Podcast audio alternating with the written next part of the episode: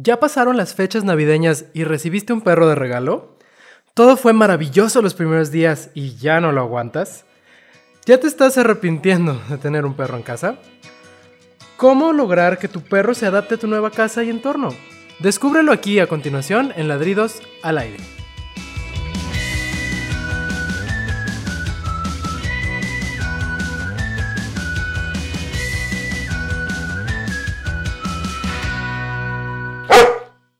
¿Qué tal amigos y radioescuchas? Bienvenidos a Ladridos al Aire, el show que te invita a ser un poco más perro. Los saluda Oger Ávila y estamos arrancando nuestro primer podcast del 2018. Deseamos que hayan pasado unos días de descanso en compañía de sus seres queridos y mascotas, por supuesto. Como mencionamos en nuestro último podcast del año pasado, es común que en las épocas navideñas muchos niños reciban de regalo una mascota. Y también, desafortunadamente, es común que muchos de estos animalitos sean abandonados en los primeros meses del año. Aquí en Ladridos al Aire queremos concientizar un poco a estos dueños que se sienten desesperados ante la llegada de un perrito a casa. Es por eso que nuestro primer capítulo del año tiene como intención platicar de algunos tips y recomendaciones para que tu perro se adapte a su nueva casa, dueños y rutinas, y que se vuelva parte de la familia más fácilmente. Así que arrancamos con estos 5 tips para tener una mejor convivencia con tu nuevo perrito. Empecemos hablando de cuando llega un nuevo perro a casa, pero no es el primer miembro canino de la familia. ¿Cómo le hacemos para que sea bien recibido y no se generen peleas entre los perros? Hemos tocado un poquito este tema en episodios pasados y bueno, quienes han seguido ahí por, ahí por redes eh, algunos de los videos que hemos hecho sobre las adaptaciones de, de, Sony y Bigotes cuando llegó Sony a nuestras vidas. Sabrán que hemos hecho todo lo posible porque se lleven bien. Entonces, el primer error que veo yo que comete la gente al momento de presentar a dos perros es que no hacen absolutamente nada al respecto. O sea, simplemente llegan, meten al nuevo perro a la casa y San se acabó. Lo ideal es que presentemos a nuestros perros en un territorio neutro, para que nadie se sienta invadido, para que nadie sienta que, les, eh, que, está entrando un extraño a su casa y que no saben qué hacer. Entonces, lo que hicimos en este aspecto con Sony con Bigotes fue que la primera vez que se vieron fue en un parque, un parque para perros. Eh, yo me llevé a Sony en mi camioneta, Joaquín se llevó a Bigotes en su carro, llegamos los dos a, a las esquinas opuestas del parque. Llegamos al parque, yo me puse a jugar con Sony, a darle premios, Joaquín hizo lo mismo con Bigotes, a pasear, a, a jugar con sus juguetes. Lo que estamos buscando es que se genere una experiencia positiva. Poco a poco nos fuimos acercando y acercando. Es un parque, este, no gigante, pero pues algo grandecito.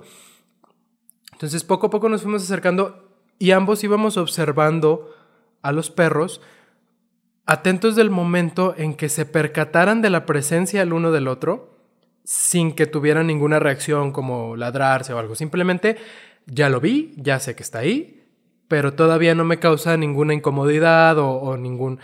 Simplemente pues no me interesa. Ahí lo vi que anda. Y seguir jugando, seguir dando premios, seguir creando esa experiencia positiva, porque creemos que hagan queremos que hagan la relación entre este perro que están viendo por primera vez y la experiencia positiva que, está, que están viviendo. Poco a poco los fuimos acercando hasta que se conocieron, estuvieron el uno enseguida del otro, perdón, se olieron y siguieron jugando. Cada quien tratamos de llamar su, atención al perro que traíamos, este, seguir jugando creando esta experiencia positiva. Una vez que creas esta experiencia positiva, es más fácil que los perros se lleven en su día a día. Algunas de las otras cosas que hicimos fue este, que, que, no siempre hay la oportunidad de hacer esto, pero tuvimos una fantástica idea. Bigotes tiene un pequeño problemita de incontinencia, entonces usa pañal para perros. Y a Sony nos lo mandaron de Morelos, así que venía en avión y pues le ponen a la transportadora el, tapetito este como de pañal, ¿no? Entonces, este, afortunadamente, aunque se escuche raro, tenía cosas con pipí de mis dos perros. Entonces el, el tapetito de pañal de Sony me lo llevé con bigotes y el pañal de bigotes me lo llevé con Sony y a los dos se los di a oler. premio, oler, premio, oler, premio, para que crearan esta relación y experiencia positiva en torno al olor de este perro. Entonces eso facilitó mucho que se conocieran en el parque. Ya una vez que pasas esta etapa, que es así como lo, lo inicial, entonces viene la etapa de la adaptación a la convivencia del día a día. Porque a fin de cuentas, si para nosotros es difícil convivir con otras personas, por mucho que los queremos y todo, hay hábitos a los que tenemos que acostumbrarnos, hay este, pues muchísimas cosas que cada persona somos diferentes en muchos aspectos y hay muchísimas de estas cosas que tenemos que adaptarnos. Para los perros es igual. Entonces, un error que, que yo he cometido y que veo que se comete mucho es el intervenir mucho en las interacciones que tienen los perros. ¿Y a qué me refiero con esto? A veces tenemos tanto miedo de que los perros se vayan a pelear, de que se vayan a lastimar, que terminamos interviniendo en situaciones que a ellos les ayudan a marcar sus límites y a definir cómo es su interacción y hasta dónde permiten que el otro perro se les acerque, juegue con ellos, etc. ¿no?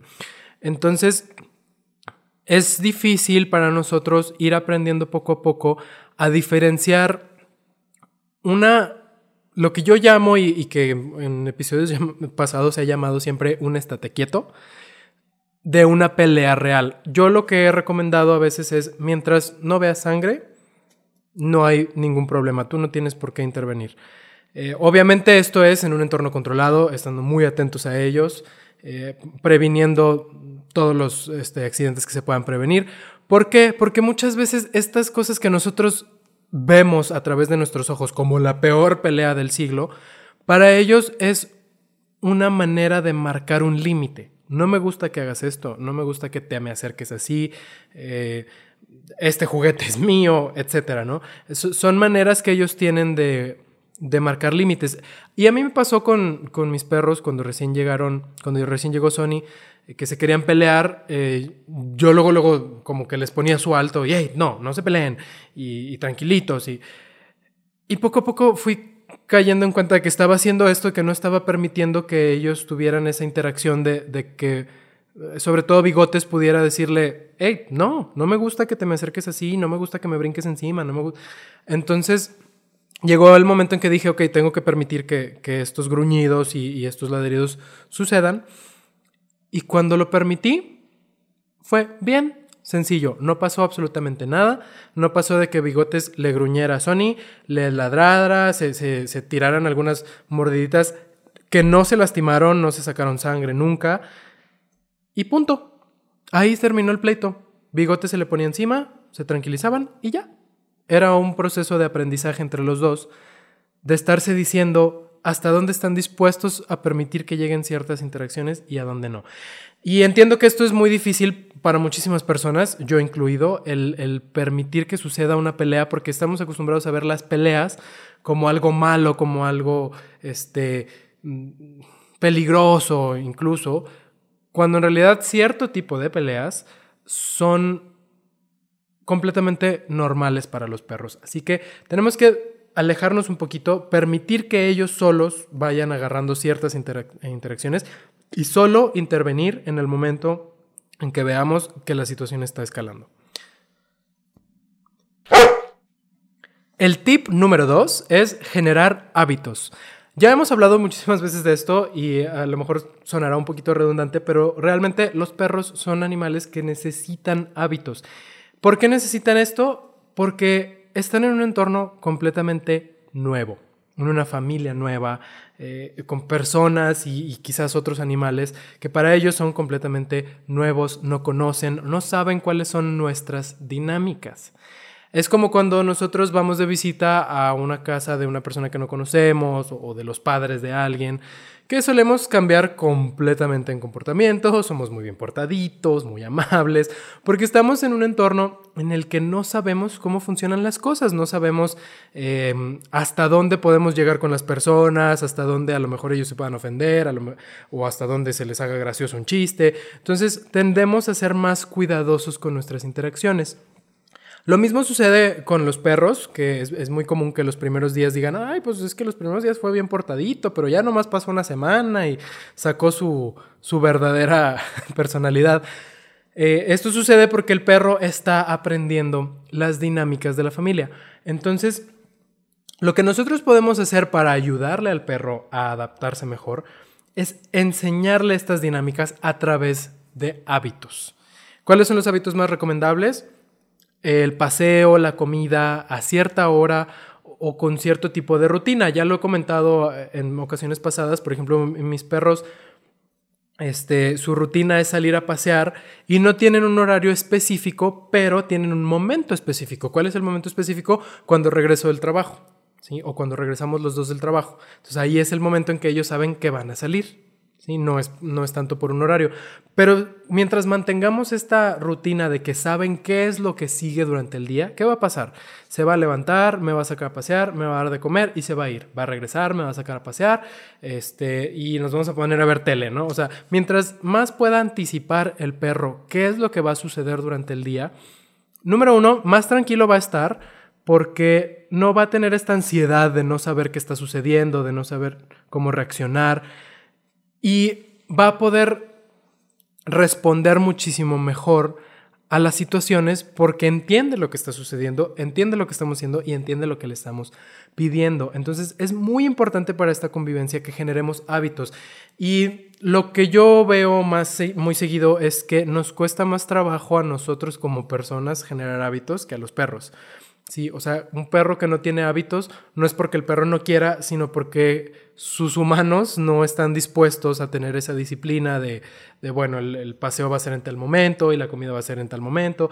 Este, tendemos a, querer llevar vidas como un poquito más libres y yo hago lo que yo quiera cuando yo quiera, pero nos sirve muchísimo esta disciplina, tanto para nosotros como para que los perros sepan qué va a suceder. Si yo, este, hoy no los quiero pasear y mañana no les voy a dar de comer en la mañana y hoy y se vuelve constante este, este hábito de, no, de que ellos no sepan qué es lo que va a suceder y de que no les estemos cumpliendo con esas responsabilidades, entonces les empezamos a generar ansiedad y esa ansiedad se puede ver traducida en eh, conductas desastrosas y cosas así, que son las principales causas por las que los perros terminan en la calle, por, los que terminan este, regalados o, dados en adopción, porque la gente no sabe lidiar con esas conductas desastrosas que muchas veces nosotros mismos estamos provocando. El tip número tres es la corrección y cómo poner límites, que a veces tenemos un poco de confusión en este aspecto, sobre todo porque las corrientes de adiestramiento más modernas, pues obviamente todos trabajamos con premios, con positivo, con amor realmente, ¿no? Con, con comprensión, con paciencia. Y después de tantos años que los humanos hemos estado acostumbrados a enseñar a base de regaños y golpes, no solo a nuestros perros, sino a nuestros hijos, a nuestros alumnos. Así que hoy en día es algo confuso para muchas personas el lograr corregir sin violencia, eh, sin gritonear, sin, sin todas estas conductas a las que estamos muy acostumbrados para la enseñanza. Entonces, ¿cómo podemos corregir a un perro? ¿Cómo podemos regañar a un perro? Ah, hay varias maneras. Eh, yo en lo personal me gusta mucho enseñarles el no. Hago eh, trabajos de control de impulsos con ellos y les enseño lo que significa la palabra no. La palabra no es detente y piensa lo que estás haciendo. Este, entonces, poco a poco voy incorporando esa palabra en otras situaciones de su vida. Y entonces básicamente lo que queremos hacer en este momento de corrección es distraerlos. Por ejemplo, ¿qué pasa si cachas a tu perro a punto de hacer pipí adentro de la casa? Lo, primero que puedes hacer es llamarle la atención. ¡Ey, No, no, no, no. Vente. Le cambias lo que está haciendo. ¿Sí? Lo puedes levantar. Perdón, es que dije, no, no, no, no. Y voltearon los dos perros a verme como, ¿qué, qué, qué estoy haciendo? Este, entonces, ya una vez que llamas su atención, ya sea que lo levantes y, te lo llevas afuera, o, le dices, vente, vente, vámonos, y te lo llevas al patio, no tiene que ser negativo, no tiene que ser gritando, no, no tiene que ser, no, ¿cuántas veces te he dicho? Puede ser un, simplemente un, hey, hey, hey, no, vente, vámonos. Y sales, sales al patio, esperas a que haga pipí allá afuera, y ya una vez que hizo pipí, entonces ahí es donde viene el premio. Es muy fácil esa corrección, porque el perro solito nota la diferencia de la reacción que causa el hecho de que haga pipí adentro y la reacción que causa el que haga pipí afuera. Es muy distinto una llamada de atención al premio que le puedes dar después de ser afuera. ¿sí? Entonces, te sales con él y en el momento que hace pipí afuera, muy bien, qué bonito, muy bien, lo acaricias, juegas un rato con él, lo que sea, le haces la fiesta de su vida y entonces él va a ir notando esa diferencia. Esa es la clave para lograr la corrección. Ahora, el problema es que muchos de nosotros somos personas muy ocupadas, tenemos nuestros trabajos, este, a lo mejor no estás en casa todo el día. Entonces, lo que yo recomiendo es que dediquen tiempo o fines de semana a estar con sus perros, sobre todo cuando tienes un perro nuevo en el hogar.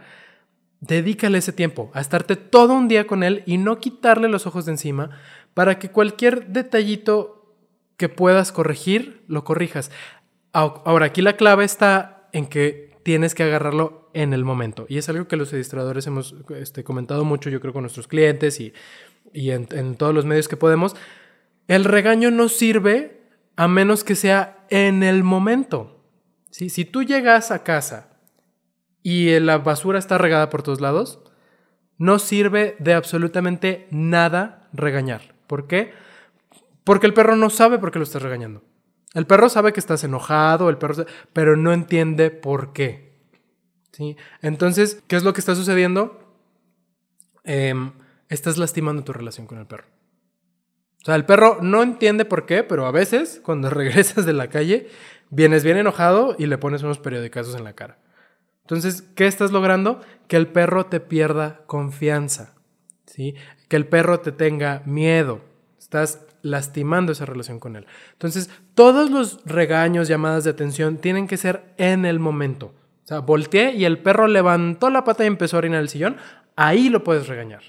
¿Sí? En otro momento no. O sea, si llegué y encontré un charco de pipí, pues entonces de nada te va a servir porque no hay manera de que el perro haga la relación con lo que está sucediendo en ese momento y lo que sucedió hace una hora, 30 minutos, dos minutos incluso, ¿no? O sea, los perros tienen una, una mente que, que, funciona muy en el momento, ¿sí? La única manera que hemos encontrado de comunicarles cosas es en el momento.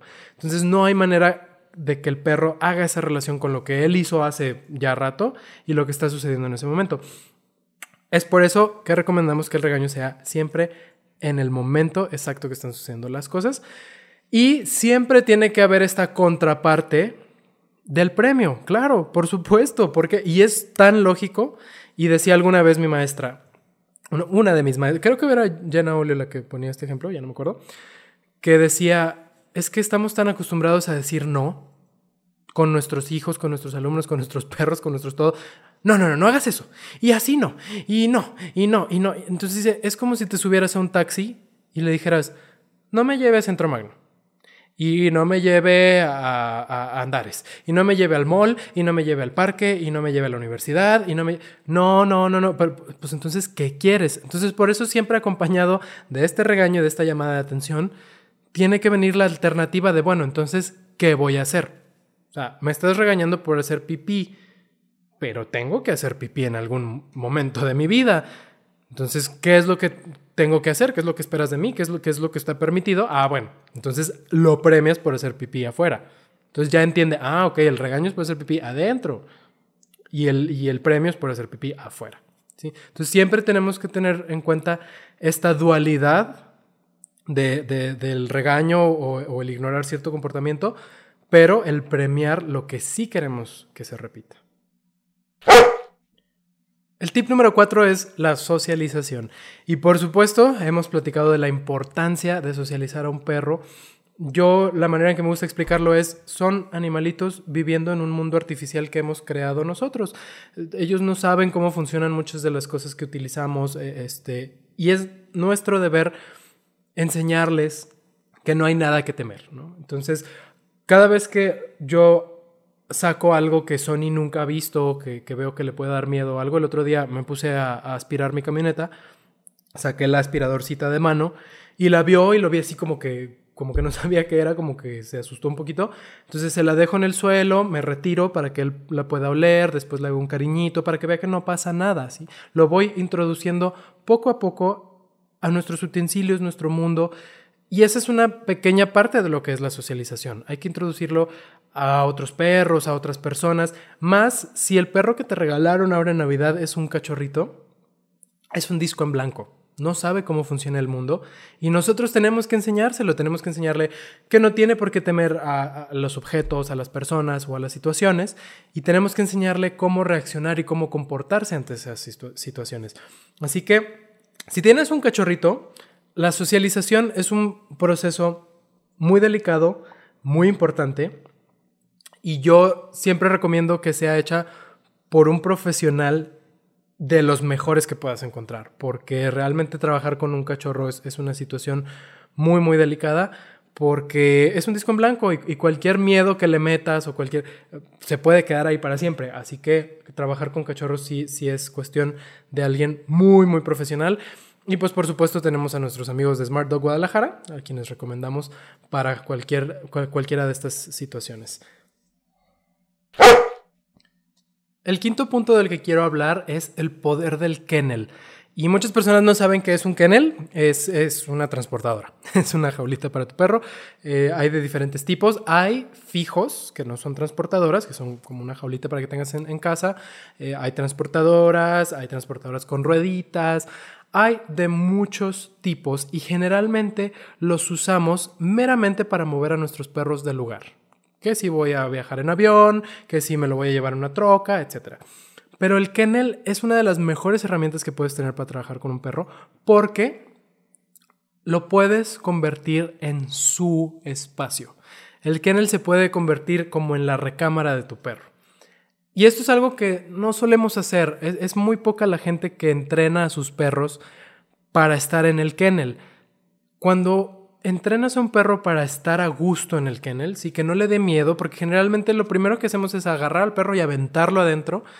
Y entonces, si ves esta experiencia desde el punto de vista del perro, pues te están encerrando en, una caja que nunca habías visto en tu vida, que, huele raro, que es, es una experiencia que realmente puede ser traumante entonces lo que queremos lograr es que para ellos sea un espacio padre, que les guste entrar, que, puedan estar ahí adentro tranquilos, que entiendan que no es un encierro. Generalmente usamos el kennel únicamente cuando los, vamos a mover. Entonces siempre lo usamos con la puerta cerrada. Pero ¿qué pasaría si lo dejamos ahí en la casa con la puerta abierta y le damos al perro la opción de estar entrando y saliendo de su kennel como a él le plazca? que entienda que no es un encierro, no es para tenerlo ahí sin que él pueda salir, es un espacio para él. Entonces, eh, ¿qué, nos puede generar esto? Bueno, número uno, es un lugar para despejarse. Es un lugar a donde el perro puede ir cuando está un poco harto de todo lo demás y que nadie lo moleste ahí adentro. Es el lugar del time out. O sea, es el lugar en donde si tu perro está de loco y ladrando y corriendo y tirando cosas, dices, no, no, no, a ver, vente, vámonos, métete por favor, y lo dejas ahí un rato. A que se le pase ese, esa energía, ese impulso, ese, que se tranquilice un poco y cuando esté tranquilo lo dejas salir.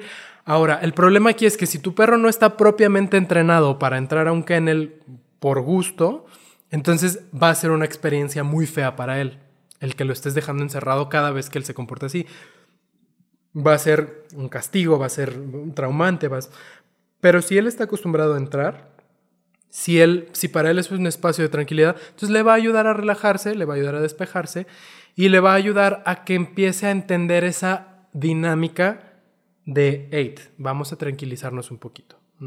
Entonces, siempre recordar que el kennel puede funcionar como un castigo, pero nunca tiene que ser una experiencia negativa. Es muy poderoso el tener un kennel en casa. Vamos a un pequeño corte comercial para darle gracias a nuestros patrocinadores y regresamos. No cabe duda de que todos amamos muchísimo a nuestros perros, Pero convivir con una especie diferente a veces puede ser algo difícil. No podemos comunicarnos tan fácilmente y a veces no entendemos por qué se orinan en todos lados, o por qué mordió al vecino, o por qué hacen muchísimas de las cosas que a veces pues nosotros consideramos que están mal. Si tienes algún problema con tu perro, no dudes en contactar a Smart Dog Guadalajara. Smart Dog Guadalajara es una escuela para perros aquí en Guadalajara que entrena a los perros con el método de reforzamiento positivo. Esto quiere decir nada de violencia, nada de jalones de correa, nada de golpes, todo es en positivo. Tu perro aprende a convivir contigo y con tu familia por gusto y diversión. Así que si tienes algún problema con tu perro o simplemente tienes un perro nuevo y quieres prevenir problemas, no dudes en contactar a nuestros amigos de Smart Dog Guadalajara. Los puedes encontrar en Face así tal cual como Smart Dog GDL. Estamos de regreso aquí en Ladridos al Aire. Seguimos platicando sobre tips para que tu perro se pueda adaptar a su nuevo hogar. Finalmente nos gustaría decir que todo esto que hemos mencionado funciona siempre y cuando tú como dueño logres tener la paciencia necesaria para acompañar a tu mascota en este proceso de adaptación. Hay que construir confianza con tu perro. Ya lo mencionamos brevemente, muchas veces nuestros impulsos nos llevan a gritar, a regañar, incluso a, veces hasta pegarle a nuestros perros, darle un periodicazo. Pero lo que logramos con esto simplemente es que el perro nos tenga miedo, que el perro nos vea como una figura de amenaza que de repente, veto a saber por qué, se enoja y me agrede. Entonces, si tienes un perro que es muy miedoso, lo que vas a hacer es que pues a lo mejor el perro va a estar bien traumadote, no, no, va a querer acercarse a ti. Pero si tienes un perro con un carácter fuerte, puedes despertar una respuesta agresiva en el perro. Incluso con, el, con el perro miedoso también. Entonces hay que tener en cuenta que todo esto, además de lastimar la relación que tienes con el perro, puede crearle un problema de ansiedad y un problema de agresión a tu perro, que también es una de las grandes razones por las que los perros terminan en el antirrábico, eh, dormidos en clínicas. Eh, desgraciadamente hay muchas pérdidas de vidas caninas por cuestiones de agresión que se pudieron haber evitado simplemente con una buena socialización y una buena confianza con las personas que lo criaron. Así que siempre toma un profundo respiro Recuerda tener muchísima paciencia con tu mascota y recuerda que cada interacción que tienes con tu mascota debe crearle confianza hacia ti, que se quiera acercar a ti, que, que cuando Sony recién llegó, él, era muy temeroso y, no tenía nada de confianza. Y hoy en día, a veces incluso, este, si me muevo muy repentinamente o cosas así, ya no reacciona porque hemos generado esa confianza. Entonces, eso eso es a lo que tenemos que, llegar. Muchísimas gracias por acompañarnos en este episodio de Ladridos al Aire y por ser parte de nuestra comunidad de radioescuchas. Deseamos que este 2018 esté lleno de cosas positivas y experiencias inolvidables con sus mascotas. Gracias por seguirnos, los esperamos en la siguiente edición de Ladridos al Aire.